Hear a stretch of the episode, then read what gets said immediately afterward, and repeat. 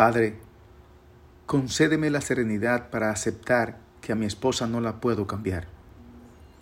Gracias, Padre, porque con lo que le encanta cambiar las cosas de lugar, aún no me ha cambiado a mí. Dame la sabiduría para entender que cuando ella dice, tráeme un litro de leche, aunque para mí existe una sola posibilidad, un litro de leche, para ella existen marcas, tamaños y fecha de caducidad. Ayúdame a entender que no es culpa, que no es su culpa el confiar en mi simple criterio. Padre, dame la visión para reconocer y diferenciar los colores, recordar que el color fucsia es casi como el rosado, pero más fuerte, no tanto como el lila, sino más bien como el violeta, pero más clarito.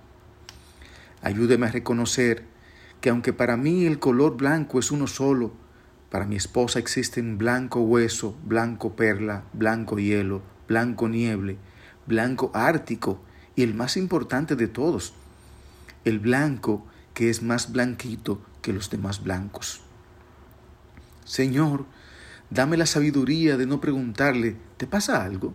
¿Estás enojada? Mejor dale a mi boca la capacidad de permanecer cerrada y por mucho rato, pero no tanto para que no parezca que soy indiferente. Algo medio, Señor. Libra, Señor, a los esposos del mundo entero de la calamidad del pedido de ayuda para atender la ropa. Y si caemos en esa prueba, ayúdanos a recordar que las camisas, las blusas, la ropa de lana se tienden con pinzas, que la ropa que se seca más rápido se cuelga más atrás, que las sábanas secas se doblan del lado más largo, igual que las fundas de almohadas y otros lineamientos. Finalmente, Señor, te pedimos que nos des la capacidad de leer la mente, de escuchar lo que se dice sin palabras, de poder opinar solo cuando se nos pregunta.